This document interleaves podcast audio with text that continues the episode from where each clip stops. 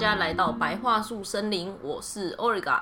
我是 Lev，今天我们的第一个故事呢，要来讲一个青蛙公主的故事。嗯青蛙公主，我以为会是青蛙王子之类的。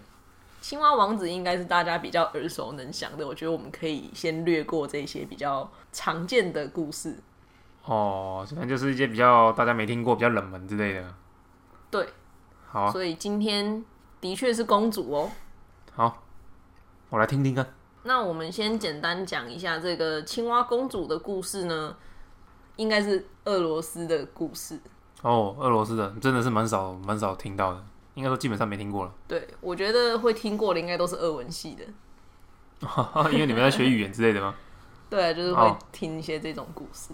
好哦，好，那我先姑且讲一下青蛙公主的故事原文嘛，叫做查列夫娜利古什卡。好吧，听不懂。OK，那我们就直接开始喽。就是在遥远的某个国度啊，有一个国王，他有三位儿子。那最小的儿子呢，叫做伊凡。这个伊凡呢、我们之后如果有讲到俄罗斯的故事，伊凡很常见，往往都有点蠢。哦，好，没关系，那先继续听。那就有一天呢、国王就把三位儿子叫到面前，就跟他们说：“咦，你们现在都成年了，该结婚喽。”嗯，那三位王子当然就很困惑啊，就问爸爸说：“啊，结婚是没问题啊，可是我们要娶谁哦，没对象就对了啦。？”对，哎，然后呢，那国王给的方向也很奇怪，他就说：“你们就一人拿一支箭，那就把这个箭呢射向不同的方向，箭落到谁家，你的新娘就在那里。啊哈哈，但是好，没关系，继续。”那这个三兄弟啊，当然就这样子乖乖听着父王的话，就各自拿了一把剑，然后朝着自己想要射的方向，就这样把箭射了出去。那其实这个箭，它不会射出去的时候这样乱飘吗？我觉得先撇除乱飘好了，其实这一项这个指令还蛮可怕的，就是你怎么知道不会把你的新娘给射死了？射到人直接把人就射死。对 对对，就 哦，我有我是射到了一个姑娘，不过她死了。好，不过因为这是童话故事，所以这种可怕的事情不会发生。好了，继续。总之呢，大哥的弓箭落在了一个贵族家门前，所以他就娶了贵族家的女儿。那二哥呢，他的箭射到一位富商的家门口，所以他娶了富商的女儿。嗯，那伊凡的箭呢，就这样直直的飞进了沼泽里，而且捡到箭的是一只青蛙。当然，这个时候他还不知道。等一下，这个地方我想讲一下，嘿，那个大哥跟二哥哦，那分明就是故意，也没有什么在随机射的啊，直接就找个什么有钱人直接射了。知道那个方向有对啊，水狗牛啊。怎么可能那种一射就射到什么什么富商家那一种贵族家？好，来下一个，对啊，照你这样讲，伊凡真的就是傻傻的，直接朝森林里面射。对，念倒二，下一个。哥哥们呢、像你刚刚讲的，他们就是有心机，知道要射哪里，所以很快就找到了他们射出的箭，所以就分别是贵族的家跟商人的家。那就是这个比较单纯的伊凡呢，他射的超用力的，所以他迟迟找不到他的箭，所以他就这样翻山越岭了两天，都还没找到。等一下，他是怎么样？他是要夸父追日还是怎么样？追了两天哦。对对对，哦他的箭就这样子飞到了三天以外的距离，这样好好好，OK，嗯，所以就这样子，在第三天，他来到了沼泽的地方呢，看到了他的剑，在他的剑旁边是一只青蛙。嗯，那伊凡呢，想要假装没有这一回事发生，原本他想要转头就走人，不过青蛙就开口说话了，就说：“一凡，哎，来这边拿回你的剑。我知道这把弓箭是什么意思，就是你要娶我为妻嘛。就是他们这个故事里面有这个习俗，射弓箭来找新娘的这个仪式。青青蛙果然是当地人呢、哎、对，当地蛙。很懂，嗯，所以就说不管啦、我捡到你的剑，你就是要娶我，你不能装作没有这回事发生。嗯，那伊凡就觉得很崩溃啊，他就说啊，我是要怎么娶你？大家都会笑我，青蛙就很坚持嘛，就说啊，不管啦，你就是要娶我啦，你不会后悔的，你就是要把我娶回去。那因为伊凡是很单纯的一个王子，他想了很久，最后还是决定就是遵守诺言，所以他就抱起了青蛙，然后把他带回了自己的王国。那回到王国之后呢，就是三兄弟们就到国王面前跟他报告说啊，我们即将要娶谁为妻这样子。听完伊凡说一只青蛙捡到自己的剑，那哥哥们当然就嘲笑他嘛。不过最奇怪的就是父亲也是说，哎、你就是就这样事已成定局，你就是必须娶这只青蛙。你不觉得这边超奇怪的吗？这什么逻辑？人家说要娶了，你就要娶青蛙那一只射出去的爱之箭是绝对的，这样子。啊？好吧，反正什么都可以取就对了。如果射到一一株植物，也是取就对了。啊，对啊，所以像我们前面讲的，如果你不小心把你的新娘射死的话，你就是变冥婚。哦，你看到这个严重做啊 combo 哎，好了，所以呢，就这样子，王国里面就举行了三场婚礼：大王子跟贵族的女儿，二王子跟富商女儿，而伊凡呢，跟只则是青蛙，对，跟一只青蛙结婚。那婚礼过后的某一天呢，国王再次把三位儿子叫来面前，他就说：“啊，儿子啊，你们现在都结婚了，那我想知道你们的太太会不会烤面包，让他们早上为我烤一块婚礼面包吧。你当早餐的对了啦。嘿，那这个婚礼面包，我觉得我要备注一下，这个婚礼面包呢，基本上是俄罗斯或者是说斯拉夫民族他们在结婚的时候会烤的一种很花俏的面包。我记得好像很大颗嘛，对，因为要分给宾客，所以这个面包很大。那它旁边呢会用一些小面团，就是做一些算是花朵啊，或者装是饰之类的。对，很真的是很繁琐的装饰。那最上面会有一个可以放盐的地方，那他们就是所谓的面包和盐。像台湾的那个卡比索冰淇淋跟餐厅，这个卡比索其实就是原本它的俄文名字就是面包语言，只是我不知道为什么他们会把它翻译成卡比索，哦，因为你知道它的俄文其实是 h e l e b i s o 对啊，后面好像很像啊，就是可能取一个谐音变成卡比索这样子。有可能，有可能。嘿，所以就是你们要知道说，面包和盐对俄罗斯或者斯拉夫民族来说是很重要的一个象征，这样子。嗯嗯嗯，所以他们婚礼一定会吃这个面包。那在故事里面，国王叫这些妻子们所烤的，其实就是这个叫做卡拉拜的这种面包，所以国王一个人要吃三颗那么大的面包。就是切其中一块啦。哦，好了，那我们继续。所以王子们啊，向国王鞠躬后各自离开。那伊凡当然觉得这个是一个不可能任务啊，所以他就整个是傲嘟嘟、头很低、很不开心的回到了家。那看他这样啊，青蛙就问嘛：“伊凡啊，你为什么不开心啊？是不是父王讲了什么让你不高兴的话？没有，我看到你就不开心啊。你很坏，超坏。好，那伊凡当然就是也是很崩溃的说啊，我为什么不开心？因为父王要你早上为他烤面包啊。那这个青蛙呢，就也很冷静，就安慰伊凡嘛，就说啊，伊凡别伤心，哎，躺下来，赶快睡个好觉，就是一切都会有办法的。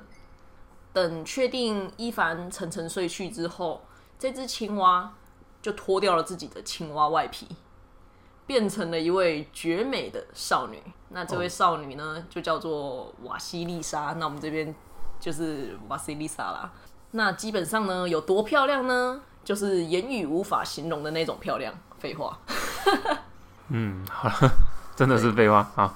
总之呢，这个瓦西丽莎她就是一个在夜晚才能变回原本样子，白天一定都要是青蛙样子的受诅咒的少女，这样子。嗯，不过我听到这边好像还没有说为什么她会变青蛙了哦。对她没有讲。好，没关系。好，所以他呢就这样子细心的将小麦面粉啊过筛啊，然后揉成白色的面团，烤出了一条松软的面包，然后再用各种复杂的图案装饰这个面包。所以多复杂呢？面包的侧面呢，就是有宫殿啊、花园啊、各种塔楼啊。那面包的上方呢，有小鸟在飞翔。那面包的底部呢，则是各种的动物。总之就是非常的华丽，就对了。嗯，就这样子，到了早上，变回青蛙的瓦西丽莎，他就把伊凡叫醒，就说：“哎、时间到了，伊凡，面包拿去吧。烤好喽。”嘿，啊，伊凡呢也不疑有他，就这样子，面包带着去见国王了。他该不会也是头低低的这样进去吧？就是我觉得他比较没有在思考到底为什么会是这个样子，就说哎、有面包，OK，那我拿去给爸爸。那当然啊，哥哥们就也带着自己的面包前来，只是他们的面包都有点丑丑的，就像比如说贵族的女儿的面包就直接烤焦了，那商人的女儿烤的面包呢，就是歪歪斜斜的，没有烤熟，所以呢，基本上大王子跟二王子都不及格嘛。出局。对那最后来到伊凡面前，他拿面包就觉得说啊，这样子的面包就的确就是像你们这种婚礼啊、这种重要节日啊，才会有这样子漂亮的面包，就是非常的棒。所以伊凡获得了一胜这样子。可是你不觉得这边很奇怪，就是国王都不觉得青蛙要怎么烤面包吗？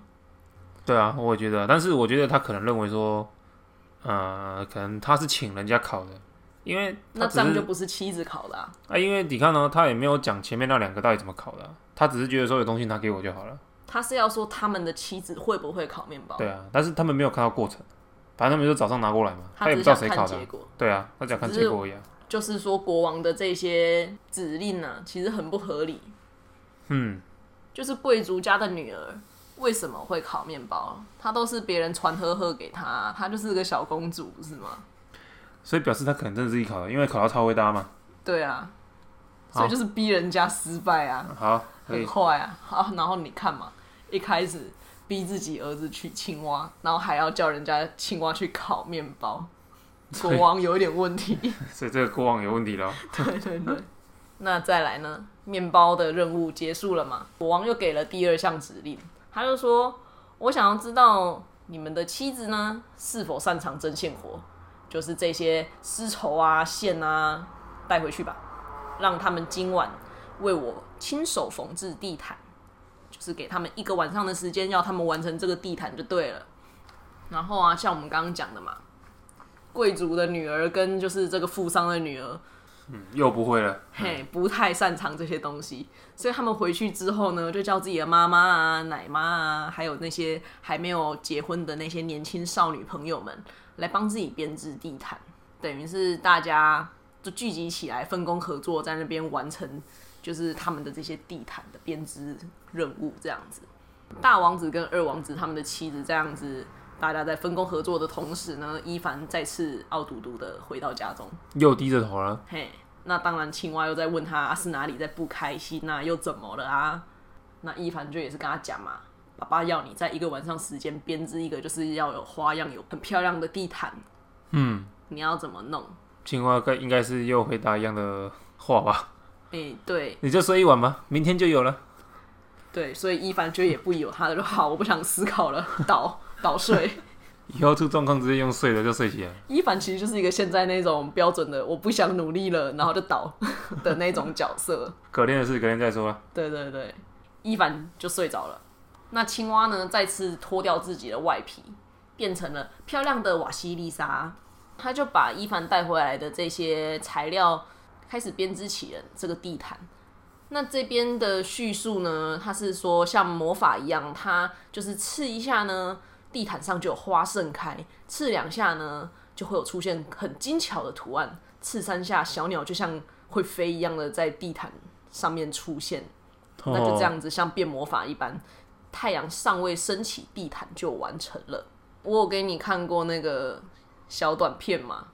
那边卡通里面的画面啊，咻咻咻咻就结束了。基本上就是一个妖女在变魔法。对，所以总之就是手艺精湛啦。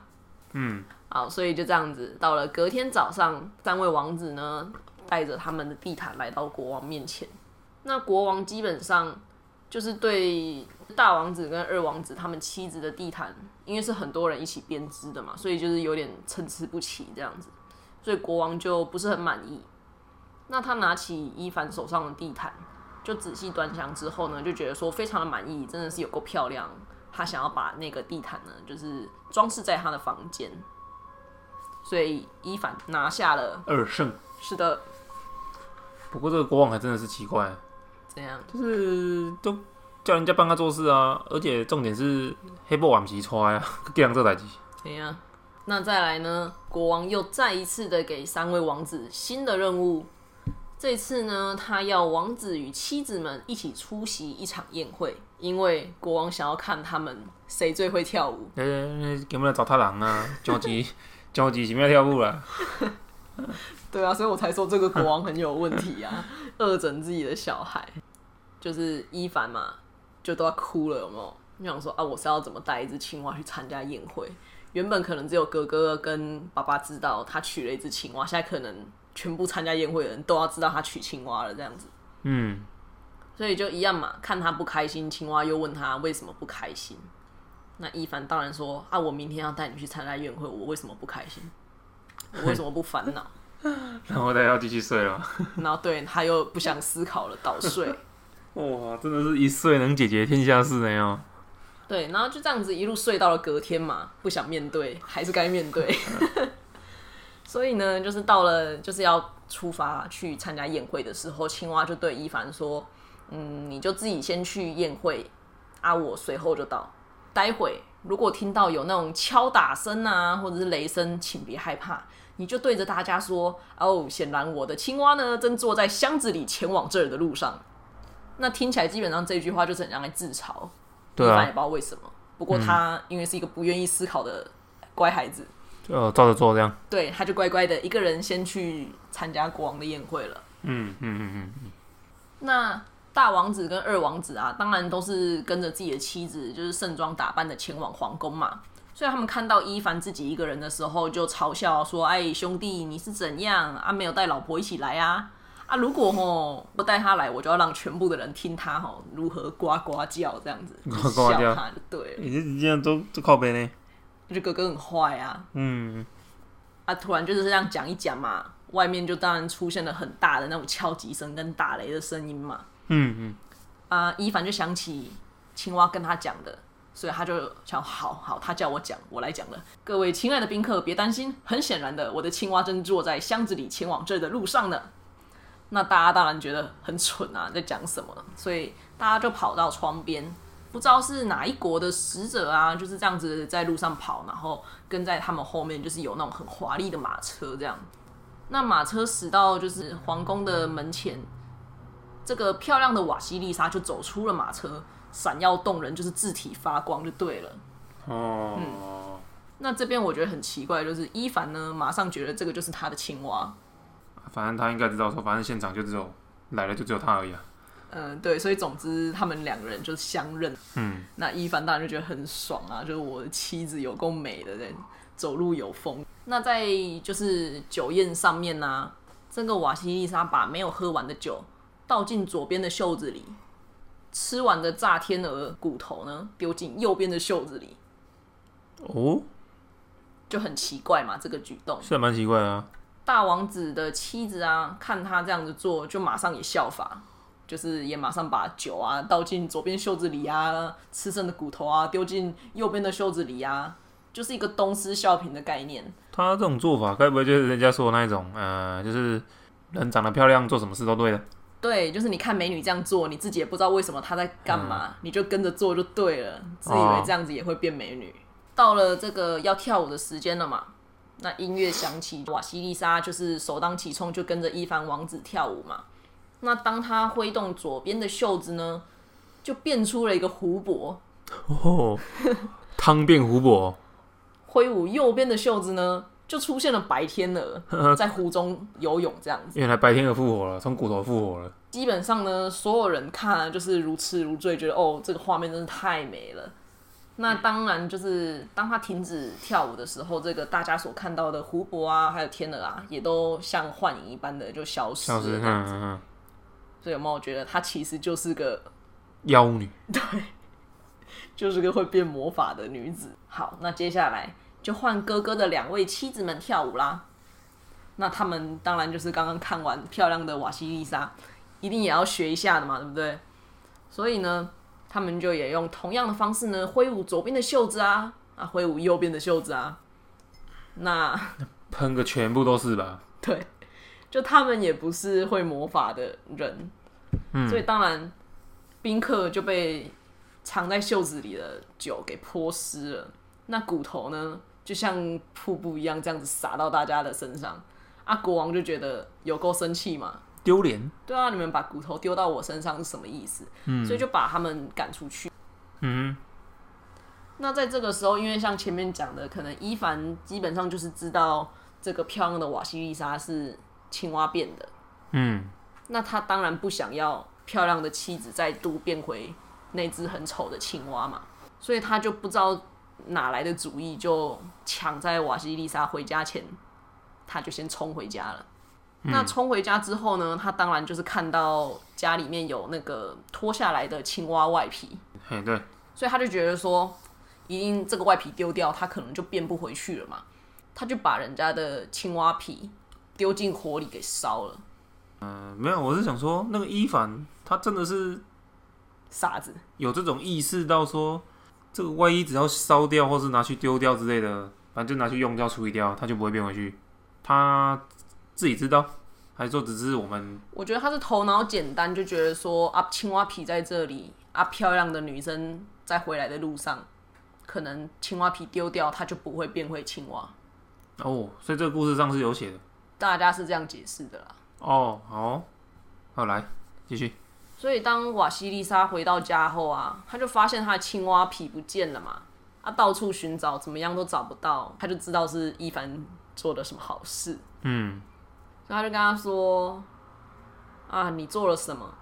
如果你再等三天，我将永远会是你的。不过现在就再见了。”在这边，我先补充一下，就是在俄罗斯的童话故事里面，他们很喜欢三的倍数。像刚刚前面国王有三个儿子，然后给了三道任务，那等三天。还有像伊凡嘛，找见找了三天，嗯，所以像这边他们也有一个三的倍数，他们会用三跟九代表很遥远、很遥远的意思。哦，原来如此。对所以他等于是这边就跟伊凡讲说，就是你要穿越很遥远的土地啊，很遥远的海洋，遥远的国度，然后到一个不死老妖，基本上就是一个大家叫做不朽老头卡谁。卡谁？我卡到谁吧？哦，他的俄文俄文名字是卡谁，所以卡谁？所以我们就直接叫他卡谁这样子。嗯，就是这个卡谁，他在俄罗斯的童话故事里面，基本上就是一个坏蛋。他之后还会出现，大家可以记住这个卡谁老头。卡谁？对，就是这个不死老头卡谁的国度寻找瓦西丽莎。嗯，然后这边呢，还有说，当伊凡穿坏了三双铁靴，吃掉了三个铁面包时，伊凡才能够找到瓦西丽莎。铁面包？我也觉得这超奇怪的，他是记恨他烧掉他的青蛙皮，所以叫他吃铁面包，还是怎样？铁面包呢？这边要记啊，喙用等料料吧？我觉得可能是以前以前的那种面包，可能不是像我们现在那么的纯，就是会不小心会有一些铁屑进去之类的。他是把面包拿去锻造啊？然后对、就是很难啃啊，你啃光了，你就有办法找到我这样子。嗯，那应该真的需要冷真的需要冷却一下哦。那瓦西丽莎讲完这一段话之后呢，她就变成了一只白天鹅，飞出了窗户，就消失了。这样等于就是伊凡搞砸了一切嘛。嗯，那伊凡当然很着急啊，他马上装备好自己，拿着弓箭。那也有记得瓦西丽莎的叮嘱，他就穿上了铁靴子，然后在背包里面放了三个铁面包后，马上出发去寻找自己的妻子，然后就踏上了一场冒险。哦，原来还没结束，是冒险刚开始而已啊。对，好，啊，伊凡走了很久，他也不知道究竟离目的地近还是远。他这个时候已经穿坏了两双铁靴，也啃了两块铁面包。嗯，这样子来看的话，基本上他的旅途已经走了三分之二了嘛。所以就在这个时候呢，他遇到了一位老先生。那老先生当然就询问他，他要去哪里，他在寻找什么呢？嗯，那伊凡就把自己算是有点悲剧的故事告诉了这位老人。老人听了之后就叹了一口气，就念了伊凡说：“没事，干嘛烧人家的青蛙皮？就衣服那个青蛙皮不是他的，他就也不要去乱碰他，他没有那个资格去碰人家的东西。”原来瓦西丽莎是这个不死老头卡谁的女儿。有，我看原文到这边的时候，我也是蛮惊讶，说原来她是他的女儿。但是看那个动画的时候，动画里面他们把它设定成说，这个卡谁要逼瓦西丽莎嫁给自己。哦，好了，这可是个设定不太一样啊。对，就是有不同的版本。不过我们就是以文字的故事版本，她瓦西丽莎是卡谁的女儿。那基本上因为她很聪明嘛，嗯，就惹到了自己的爸爸，所以这个坏蛋老爸呢，就把自己的女儿变成了青蛙，就说你给我当三年的青蛙这样子。然后还把他就是说你就去就去澡堂住三年这样子，就知道了这些算是事情的原委呢。老人就送给伊凡一颗球，就说：“哎、这颗球它滚到哪里你就去哪里，基本上它会带着你找到瓦西丽莎的这样。”这个真的一直滚，一直滚，一直滚。对，那颗球就一直滚，一直滚，就滚过了高山、森林啊、草地、荒野。那伊凡呢，就是一刻都没有休息，就是紧紧的跟在球后面这样子。那走啊走的，第三双铁靴终于也磨坏了，然后第三块面包也啃完了，可是瓦西里莎还没有出现。嗯哼，可是他就很饿嘛，三块面包都没了，他就来到了一个森林，那遇到了一只熊，那他就想没有食物了，那我把这只熊给杀了，吃熊肉，对，不愧是那个叫什么战斗民族，就是要吃熊肉，直接跟熊打架。是，所以当伊凡瞄准了熊的时候呢，这只熊突然开口，用人类的声音跟他说：“诶、伊凡王子，别杀我，未来我会报答你的。”那伊凡呢，因为他是一个很善良的人嘛，放过那只熊。对，就放过了他，继续前进。哦哈，那他再度呢走到了一个空旷的平原，看到了一只肥美的鸭子在他上方。那伊凡当然就想说啊，赶快把这只肥鸭给射下来。结果肥鸭当然就也开口了，说不要杀我，我未来会报答你的。哎呀，不杀你们我都快饿死了。嗯，对他等下会超级饿，所以呢，面对熊鸭就再次心软无法下手，这样子，他就饿着肚子继续前进。嗯，这时呢，一只兔子跳到他面前，二婚头的王子心想：啊，我这个真的，我一定要杀死这只兔子啊！我真的非常想吃东西啊！所以他就再一次的把弓拉紧，并瞄准兔子。那兔子呢，一样就是开口请他不要杀他，并也答应说他日后一定会报答伊凡。嗯那伊凡一样嘛，放了兔子一条生路，继续前进。之后呢，他来到了海边，看到岸边在沙滩上躺了一只狗鱼，哦，他是躺在沙滩上。对，就是一只搁浅的狗鱼。那伊凡这个时候已经饿昏头了嘛，嗯嗯，他就想说：好，我现在真的一定要把这只狗鱼给吃了，它都已经搁浅了，有没有？它就是已经要死了，我已经我也要没力气了。那没办法，狗鱼还没有死透啊。狗鱼就说：你不要吃我啊！对啊，不要吃我啊，就是可怜可怜我啊，最好就是把我丢回海里啊。哼哼，那搁浅的鱼当然看起来特别可怜，所以就一样，再次的把它放回了海里，然后就沿着海岸线跟着那颗球继续走下去了。所以这个时候呢，在森林里面，他遇到了一个小木屋。那这个小木屋呢，长了一双犄角，这叫犄角木屋，对我们叫它犄角小屋。犄角犄角小屋，嘿，嗯那这边我们也要再穿插一个小备注，这个犄角小屋呢，是一位很著名的斯拉夫民间故事的巫婆的房子。嗯，那这个巫婆呢，就叫做雅加婆婆，巴巴耶嘎。爸爸耶嘎，对，那这个犄角小屋呢，因为它长了一双脚，它是会自由移动的，所以等于是传说中在森林里面有着犄角小屋，可是没有人知道它确切的位置到底在哪里。嗯，然后还有说，它的这个犄角小屋的门口会是面对着墙，所以基本上不是每个人来就可以进去。嗯嗯而且你要进去的话，基本上这个雅家婆婆大部分都会给你任务，而且都是一些很难达成的任务。如果你达成了这些任务呢，嗯，她就会帮你；那如果你没达成，她就把你吃掉。这么这么两极化，对对对啊，这个雅家婆婆像在一些故事里面，就算是有好也有坏，我自己还蛮喜欢她的。好，所以总之呢，伊凡就在森林里面遇见了雅家婆婆的犄角小屋。在这个故事设定里面呢、伊凡之前也有遇过雅家婆婆，也有遇过犄角小屋，所以他就熟门熟路的就对着犄角小屋说：“哎、你不要背向森林啊，转过来面向我嘛。”那犄角小屋也听得懂人话嘛，就真的转过来面向他，所以他就走进了犄角小屋里面，就看到雅家婆婆躺在烤炉上。嗯，那他看到伊凡就是说啊，年轻人啊，没事进到我屋子里面是干什么啊？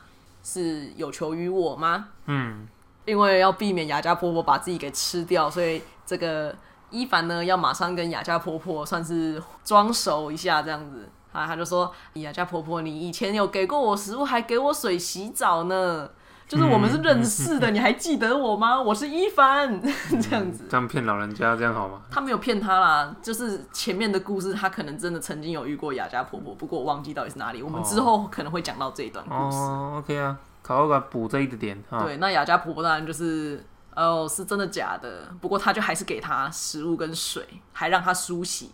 嗯基本上在很多故事里面，雅家婆婆都还蛮喜欢伊凡的，嗯因为伊凡是一个那个叫什么有礼貌的好青年。所以总之呢，伊凡一样告诉了雅家婆婆自己正在寻找妻子瓦西丽莎。那嗯雅家婆婆基本上就是一个什么都知道的奶奶，嗯嗯，这么强啊？对对对，所以很多人有点像一个问路店的概念。啊对你需要的时候，他就会突然出现在你的面前，你就要进去计较小屋解任务这样子。所以雅家婆婆就说啊，哦，我知道，我知道啊，他现在就在那个不死老头卡谁那里嘛，啊，救他很难呢，因为卡谁很不好对付嘛，嗯，没有办法杀他这样子，有些神器才可以杀的意思吗？因为他等于是把自己的灵魂藏在其他地方了啦。那卡谁跟雅家婆婆本来就有点像敌对的角色，坏蛋互相讨厌这样子。嗯嗯那伊凡就问啊，那所以真的没有办法可以杀死卡谁吗？有机会可以杀死自己的对手，何乐而不为呢？所以雅家婆婆当然马上出卖了卡谁，她就说：“哦，他，我告诉你哦，他的灵魂呢，这边很复杂，我讲慢一点，我等下会再重复一次。”他就说：“他哦，他把灵魂藏在一根针的末端，那这根针呢，藏在一颗蛋里面，然后这颗蛋呢，藏在鸭子的肚子里。”嗯，太复杂了吧？鸭子在野兔的里面，啊啊，肚子呢？野兔呢在铁盒里，而这个铁盒呢 又在一棵老橡树上面。那老橡树在哪儿呢？在森林里。到底在哪里？超复杂的。所以就是还是要自己去找啊。我们要再讲一次嘛？我们反过来讲，森林里面有一棵橡树，橡树上面呢挂了一个铁盒，铁盒里有一只魔法兔子，魔法兔子里面有一只魔法鸭子，魔法鸭子的肚子里呢有一颗蛋，嗯，这颗蛋里面有一根针，那针的末端呢就藏着这个卡谁的灵魂。灵魂。所以呢，伊凡就这样子走了好久好久，终于来到了这个卡谁的这棵橡树。那为什么知道这棵橡树是卡谁的橡树呢？因为这一棵橡树啊，高耸入云，根部呢就是蔓延到很深很深的地底里面。雅家婆婆所说的这个铁盒子呢，就在橡树的顶端。那因为太高了嘛，所拿不到以伊凡对啊就看傻了。啊，这么高，我要怎么拿到这个铁盒？然后想说啊，熊不是一天到晚都在那边推树吗？嗯，他在哪里啊？他可以帮我啊！啊，就才刚想完，熊就出现了，哇，神队友。现在就是变成说不吃他来报恩呢哦。对对对，大家都来报恩，熊就出现了嘛。他就这样跑来啊，把这个橡树连根拔起，哦，超强。然后铁盒就这样掉下来，摔成了碎片。那它摔成碎片之后呢，说好的这个魔法兔子就跳出来了嘛，就开始跑。嗯嗯嗯那因为真的跑很快，那伊凡就想说啊，我救的那只兔子呢，它的话应该可以追得上这只魔法兔子啊。还没反应过来，这个报恩的兔子就出现了，就马上追上了这个魔法野兔。然后这边我觉得还蛮血腥的，报恩的兔子呢，把魔法兔子抓住之后呢，撕成两半。嗯，那藏在魔法野兔里的鸭子呢，就这样子飞出来，一路飞到了空中去。嘿，那飞到空中去，伊凡又没长翅膀，所以他就是也是觉得啊会多啊。那现在怎么抓？我放他一条生路的那只鸭子呢？所以这个时候啊，被他救了一命的鸭子呢，就飞向了空中的魔法鸭子，嗯，直直的把他的头给咬爆。这里感觉怎么那么的？啊，真的啊，这边就真的讲啊，直直的把它咬到头上去啊，他头咬爆了，魔法弹就这样掉出来。掉出来，好了，你就讲就觉得，就像你讲的血腥片段，对对对，所以就好，那个魔法弹掉出来了，可是就掉进了海里。哦，那我知道会是谁了啦，那只鱼对不对？对对对，一凡很急啊，刚刚都是 O S 而已哦，他想在心里面而已。他这次是直接站在岸边说：“啊，我的狗鱼嘞！你的话一定可以帮我找到我的魔法蛋。人家都没拍谁了”呀，嘿，金价没拍谁，就是马上要人家那个报恩有没有帮我啦，哎，啊，反正狗鱼也是很讲义气嘛，他就游到岸边啊，嘴巴已经帮他咬了那个魔法蛋，就说：“哎、拿去吧，伊凡王子。”那伊凡呢就很高兴，打破了魔法蛋，取出了里面的那根针，嗯然后就这样把那个尖端给折断了。啊，这么简单，然后就在针的尖端被折断的那一刻呢，卡谁就死了，卡谁从头到尾没有露脸过，卡谁就变成灰了。他啊他有露脸过吗？嗯，看起来这边是没有。我觉得听起来没有，不知道卡谁到底，反正他从头到尾都没出现啊，对啊，然后就这样死了，然后死的不明不白，而且重点是他在这个故事里面的 title，他的头衔可是不死老头，结果就死了。哦对啊，但是有很多都这样啊，俗称不死很强，但是其实还是有弱点的，所以他就死了。然后伊凡呢，就来到了卡谁的宫殿。那这个时候，瓦西丽莎就是爸爸没了嘛，他就这样走出了宫殿，就朝他说：“伊凡，你找到我了，从现在开始我都是你的了。原来杀了老爸是为了跟其他男人在一起，”我也觉得很可怕，就是 爸爸把你变青蛙，你就要杀死他。这这这是什么恐恐怖童话故事啊？父女两个都怪怪的，说实在的，啊只是因为瓦西丽莎很聪明，那伊凡头脑简单，所以两个人凑在一起刚刚好。哼，对，所以呢，伊凡还从卡谁的马厩里面呢挑了一只所谓上好的马，跟瓦西丽莎坐在一起，就回到了伊凡的王国。嗯，那这边呢，老套的那一句话，从此过着幸福快乐的日子，剧中所以就这样就结束了。对，好吧，那其实我听完，我只是觉得伊凡真是个白痴啊，真他妈的是个智障啊！他在其他的故事里面，因为其实他们都有头衔，你知道吗？都有个形容词。像刚刚那个卡谁，他就是不死嘛，嘿，不不死卡谁？不死的卡谁这样。嘿，瓦西丽莎就是聪明的瓦西丽莎。那伊凡呢？他在这个青蛙公主的故事里面，他的头衔还算正常，就是就是伊凡王子这样子。他在其他故事里面叫做傻子伊凡，就是他真的是一个。头脑简单的人。哦，那那那这样故事听起来，他真的是白痴，是真的了。对，好，有头衔其实还蛮蛮厉害的，也不是厉害，就是感觉有一种，会让你马上知道这个角色的性格啦。对对对对，先讲给你知道了这样啊。对，所以你觉得你的结论就是伊凡是傻子？真的是傻子啊，从头傻到尾啊。然后那个那个什么蛋掉进水里，还要自己呼唤狗鱼过来。通常救马都啊！通常啊 通常人家也是狗鱼自己过来，然后你就会惊讶说：“哦耶，他来帮我了。”哪有人自己就叫狗鱼过来？他就很急呀、就是他不会飞也不会游泳啊，只能叫大家帮他、啊。可是也好险，他够善良，所以就是这些动物们都愿意帮他，连雅家婆婆都愿意帮他。啊，也对啊，亦正亦邪的角色，对还会帮他。好，不错，听完了。对，那这就是我们第一集的青蛙公主。啊，其实槽点是蛮多的，不过就童话故事嘛啊。我第一次听这个故事的时候是大学的时候，那个时候其实我也不会特别觉得这个故事哪里怪怪的，因为就是把它当成一个童话故事，本来就会有很多疑点。真的，就单纯觉得说、啊，青蛙不是我们原本认知的青蛙王子，亲一下就没事了，嗯，而是变成一个公主，而且还是个会魔法的妖女，真的是妖女，然后对爸爸记恨在心，要老公 杀死自己的爸爸，超可怕。真的黑暗童话，对，好，这就是我们白桦树森林的第一集青蛙公主，，嗯，希望大家会喜欢。那基本上这些童话故事其实有很多绘本，那其中最常画这些童话故事的一位叫做 Ivan Bilibin 的插画家呢，我很喜欢他的画风。嗯，那我也会把它附在我们的 Instagram 上面，哦，你说大家他他画的那一些就对了，就是有一些我们刚刚讲到的一一些情境啊，剧剧情，然后一些情境画面之类的。对，大家可以算是简单看一下。对啦，有兴趣的话可以真的可以去看一下啦，因为我是有大概看了一下，我觉得还不错。嗯因为我觉得那种民俗色彩，我觉得很喜欢。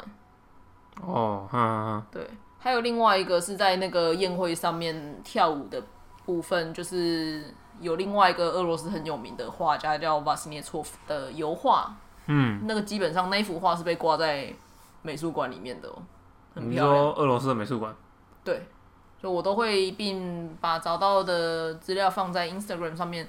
那这边简单讲一下我们的社群媒体好了。嗯，如果是 Facebook 的话，就搜寻白桦树森林 Once Upon a Time。嗯，Instagram 的部分就是 Birch Forest，然后底线 Once Upon a Time 嗯嗯嗯，就可以了。就找得到了。那链接基本上也会放在这个 Show Note 的地方。哦，好，那我们就第二集见喽。对啊，第二集见啊，期待一下有什么新的故事啊，嗯，拜拜。拜拜。